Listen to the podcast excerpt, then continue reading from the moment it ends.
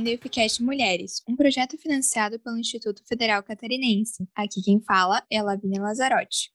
Oi, gente, tudo bem? Eu sou a Vitória Caçuva dos Santos. No episódio de hoje, nós vamos entrevistar Helena Caribe, nossa convidada da Fundação Oswaldo Cruz Fiocruz, que vai nos explicar melhor sobre o processo de aprovação de vacinas, como ele se deu tão rapidamente e sobre a segurança, além de nos contar um pouquinho de sua carreira. No episódio 5, Mulheres na Prevenção e Combate a Doenças, parte 2, falamos de mulheres que, no passado e principalmente hoje em dia, contribuíram para a prevenção e combate da Covid-19, seja por meio da higienização ou pelo desenvolvimento de vacinas. Hoje, como disse na abertura, nossa entrevista dará continuidade a esse conteúdo. Vamos tirar algumas dúvidas sobre o assunto com a doutora Helena Caribe e divulgar mais algumas informações. Antes de iniciar a entrevista em si, vamos dar uma olhadinha nas vacinas pelo mundo. Segundo a Organização Mundial da Saúde, OMS, existem por volta de 200 vacinas contra a Covid-19 em estudo e mais de 60 delas já chegaram à fase de experimentação em humanos. Essas vacinas se concentram em cinco tecnologias diferentes: vacinas de vírus inativados ou atenuados, vacinas de vetor viral, vacinas baseadas em proteínas, vacinas de RNA e DNA e vacinas de vetores de adenovírus. No Brasil, os registros definitivos são da AstraZeneca Oxford e da Pfizer. Como aprovadas para uso emergencial, cita-se a Janssen e a Coronavac, e em análise pela Anvisa, a Covaxin e a Sputnik. A Oxford AstraZeneca é uma das vacinas em que há um laboratório parceiro produzindo aqui no país, e nesse caso é a Fiocruz, onde a nossa entrevistada, Helena Carille, trabalha. Quatro das vacinas que comentamos agora há pouco requerem duas doses para uma imunização eficaz e, como qualquer outra vacina, podem apresentar pequenos efeitos colaterais mais comuns, que andam assustando muita gente. O que é válido lembrar é que é muito mais provável que uma pessoa adoeça gravemente por uma enfermidade evitável pela vacina do que pela própria vacina. Porém, infelizmente, até o início do mês de junho, cerca de 4,4 milhões de pessoas deixaram de tomar a segunda dose dos imunizantes dentro do prazo recomendado. Isso se deve a vários motivos, incluindo a falta de disponibilidade de vacinas, mas também pelo medo das reações adversas, conforme notícias divulgadas pela CNN Brasil. Sendo assim, esperamos que no episódio de hoje seja possível esclarecer muitas dessas dúvidas, além de desmentir notícias falsas que são espalhadas por aí e contribuem para esse medo sobre as vacinas. Agora daremos início à entrevista com Helena Cristina Carim, que possui graduação em Ciências Biológicas e mestrado e doutorado em Química Biológica pela Universidade Federal do Rio de Janeiro. Em 2002, ingressou como tecnologista do Instituto de Tecnologia em Imunobiológicos na Fiocruz e, além disso, entre 2004 e 2009, gerenciou o projeto de desenvolvimento de uma vacina recombinante para a dengue. Atualmente, ela gerencia o programa de vacinas virais da Vice-Diretoria de Desenvolvimento Tecnológico de Biomanguinhos Fiocruz. Seja bem-vinda! Obrigada, boa tarde a todos e a todas. Obrigada pela introdução e pela apresentação. Muito obrigada a você, doutora. É um prazer estar fazendo essa entrevista. Então, primeiramente, para a gente conhecer um pouquinho melhor, o que lhe motivou a estudar e ser uma pesquisadora nesse assunto? Então, eu desde a época da escola, né, do ensino médio, eu gostava de biologia e da parte de genética, né? Sempre me interessei na parte genética. Eu tinha sonho de ser, por exemplo, trabalhar com DNA e análise de amostras de casos policiais. Sempre me interessei por essa parte genética. E aí, durante a faculdade, a gente teve algumas cadeiras de virologia e foi uma área que sempre me interessou. E aí, quando eu terminei a faculdade, que eu comecei a pós-graduação, eu já comecei a fazer um estágio na Universidade Federal do Rio de Janeiro, na época, eu comecei a trabalhar com parasitos, não trabalhei diretamente com virologia, eu fiz o meu mestrado em parasito, mas sempre na área de bioquímica e sempre estudando a parte genética, expressão genética de genes, é, mesmo de parasitos. E aí, no doutorado, eu ingressei na parte de virologia, trabalhando com HIV na época, que tinha muitas pesquisas na área, né? É, e desenvolvimento de vacinas. Eu estudei não só alterações no genoma do vírus por conta de resistência a antirretrovirais, mas eu também trabalhei com desenvolvimento de vacinas já em HIV durante o meu doutorado. E depois, finalmente, eu entrei num concurso público na Fiocruz e fui trabalhar no laboratório de tecnologia virológica, que fazia toda a parte de desenvolvimento de vacinas, é, de biomanguinhos, trabalhando mais com a parte de flavivírus, né? Dengue, febre amarela e mais recentemente Zika.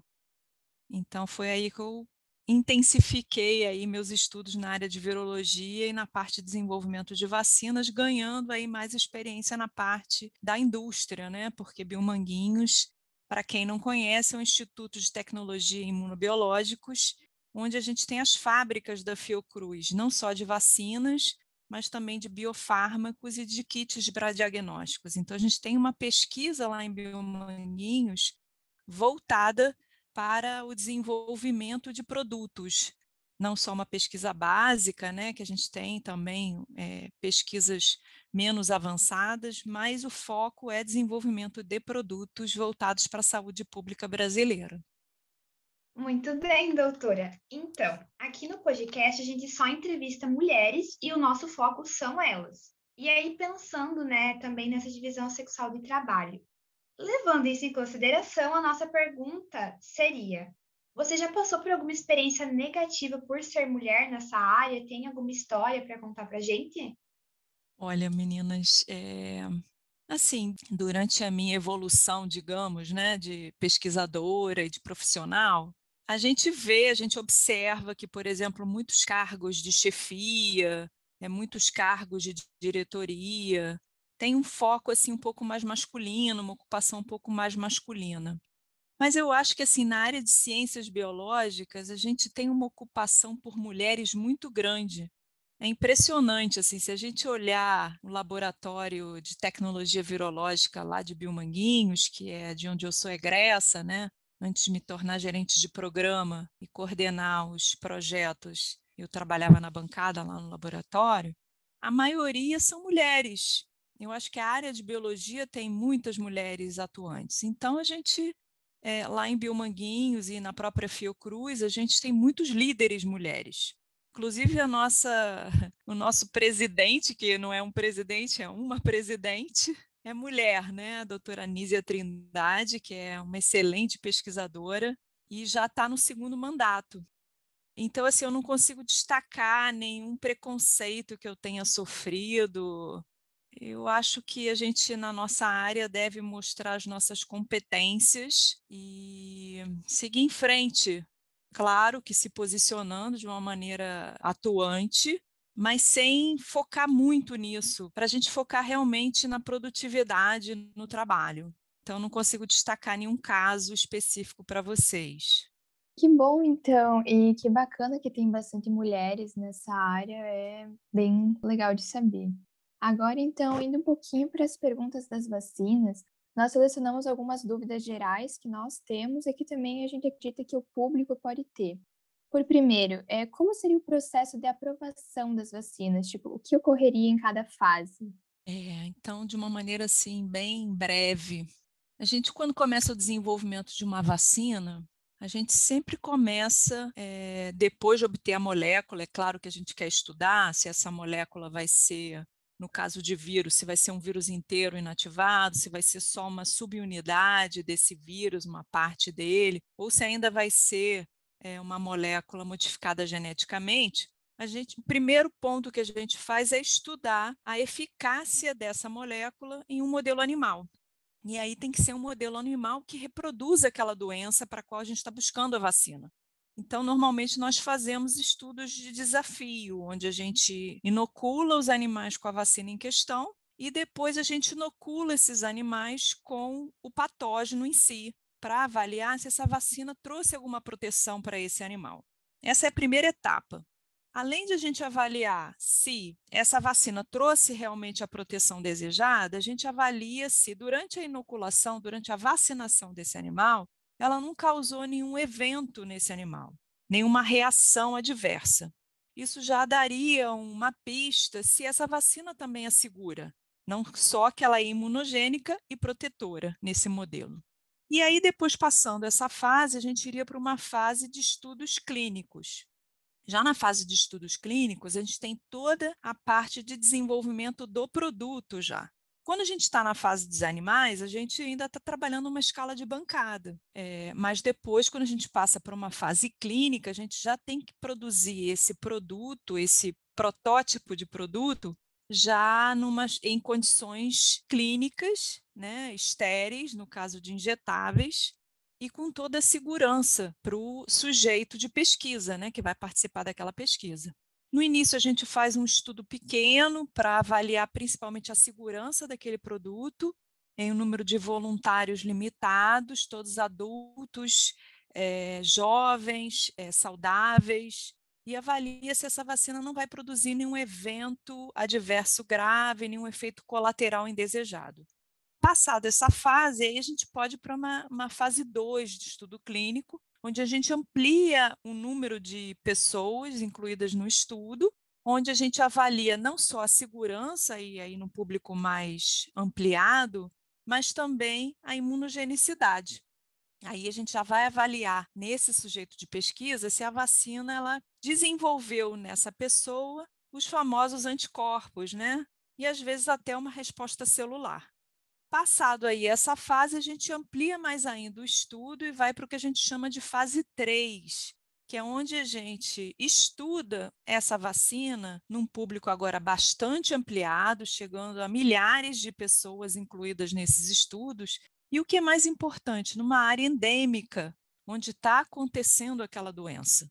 Porque aí a gente vai avaliar se essa vacina está sendo eficaz, se ela protege aquele grupo de pessoas vacinadas contra aquela doença. Claro, sempre comparando no grupo que não foi vacinado ou que foi vacinado com o que a gente chama de placebo, que é, digamos, uma injeção ou de outra vacina ou de uma coisa inócua àquela pessoa e que não a protegeria contra aquela doença em questão. Depois a gente compara o número de pessoas que adquiriram a doença entre o grupo vacinado e o grupo vacinado com o placebo.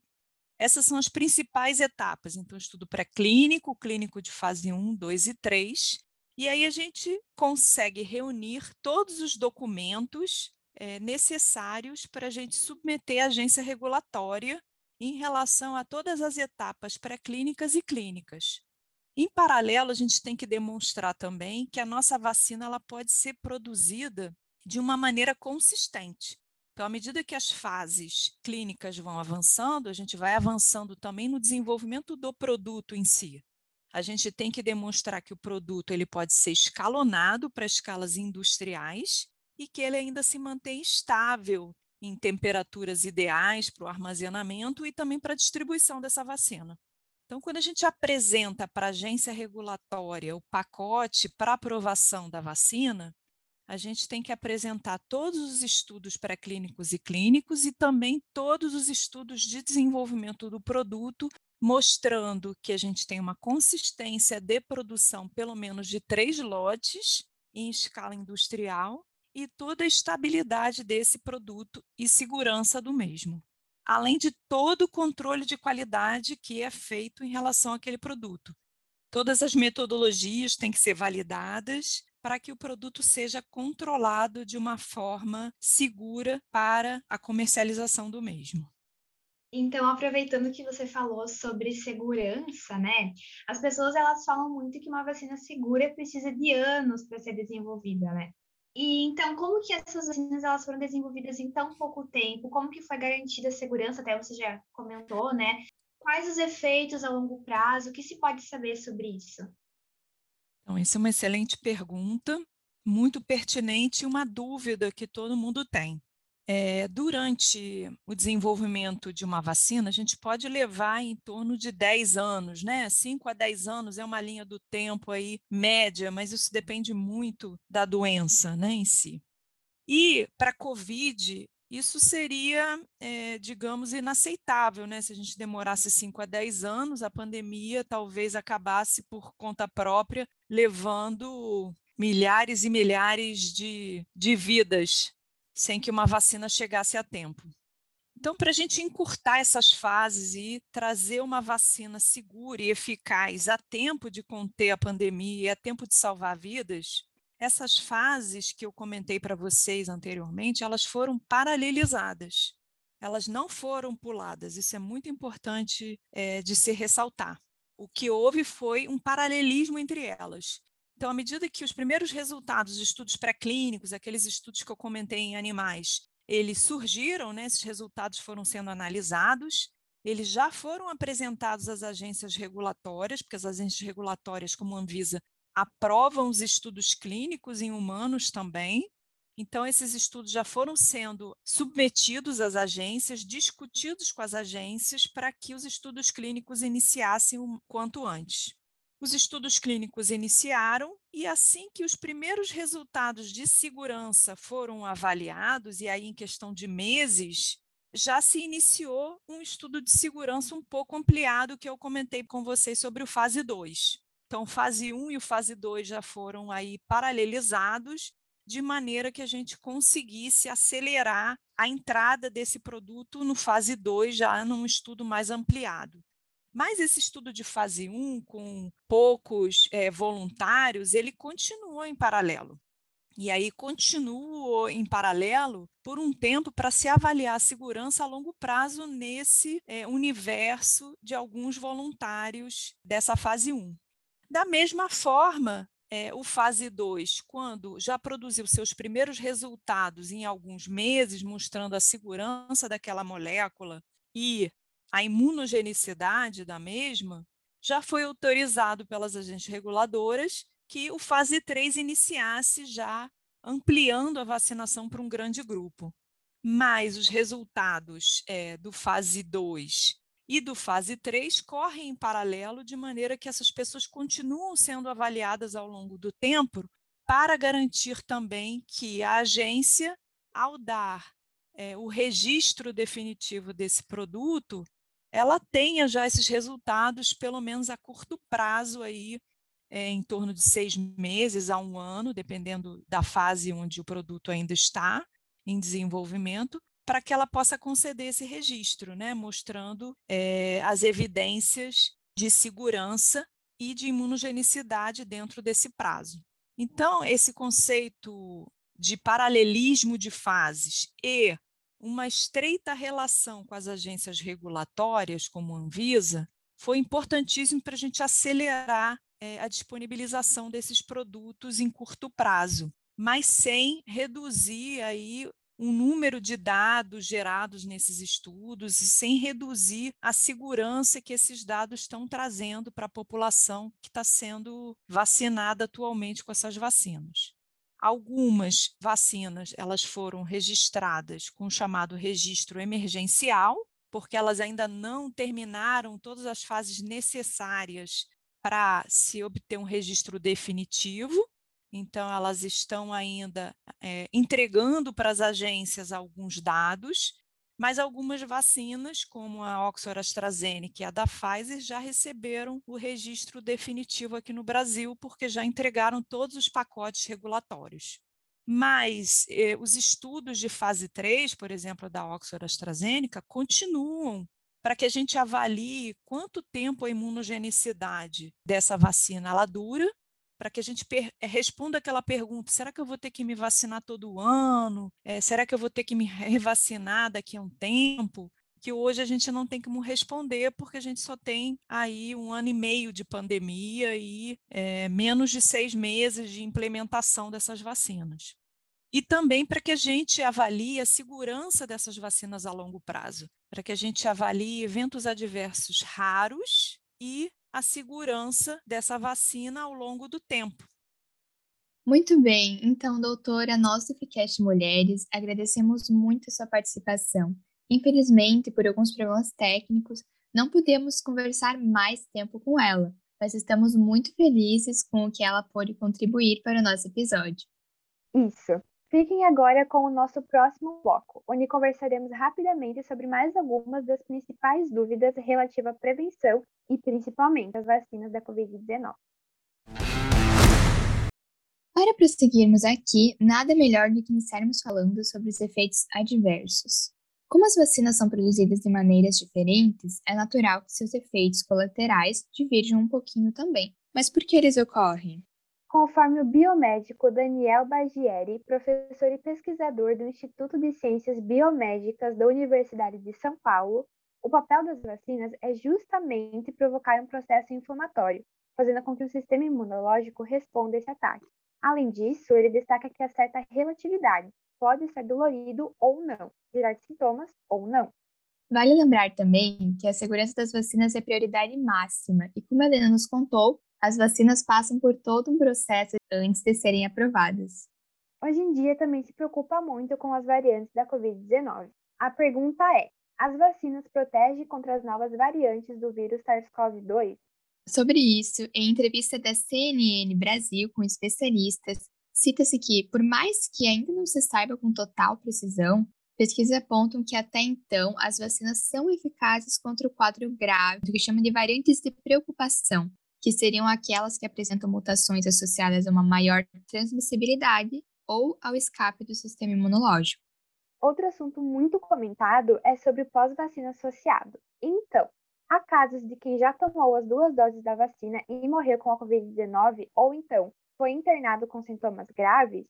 E em relação à transmissão de uma pessoa imunizada, se ela se infectar, ela poderá transmitir igual ano?